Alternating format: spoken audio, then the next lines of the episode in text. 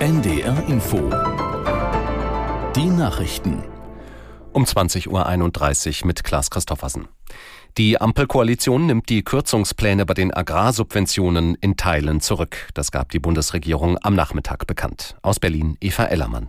Land- und Forstwirte müssen weiterhin keine Kfz-Steuer für Traktoren, Mähdrescher oder Anhänger zahlen. Die Vergünstigungen fallen nicht weg. Und die Subventionen beim Agrardiesel werden nur schrittweise abgebaut.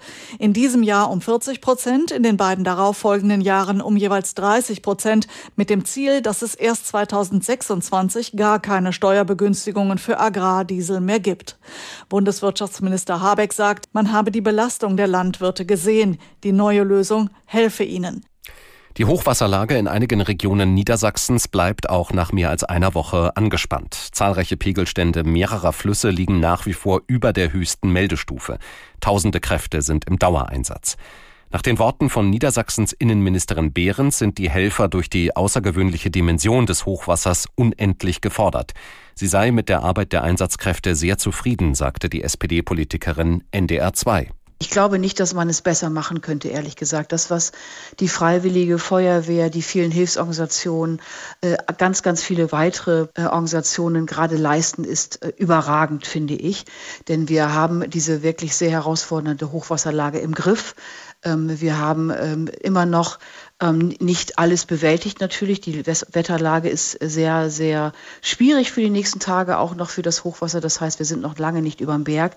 Aber die Einsatzfähigkeit, die Kompetenz, mit der wir überall in Niedersachsen arbeiten, ist sehr, sehr bemerkenswert. Niedersachsens Innenministerin Behrens.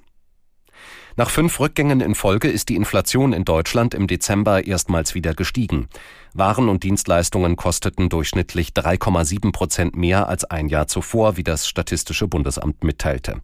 Im November war die Teuerungsrate noch auf 3,2 Prozent gefallen.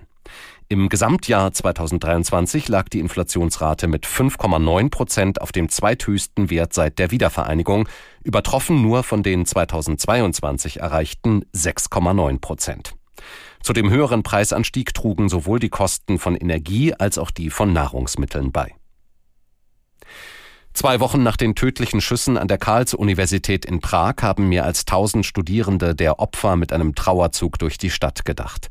Der stille Marsch endete vor dem Hauptgebäude der Geisteswissenschaftlichen Fakultät, das mit einer Menschenkette symbolisch umarmt wurde. Dort hatte ein 24 Jahre alter Student am 21. Dezember 14 Menschen getötet und 25 Personen verletzt, einige von ihnen schwer. Der Schütze tötete sich selbst. Das waren die Nachrichten.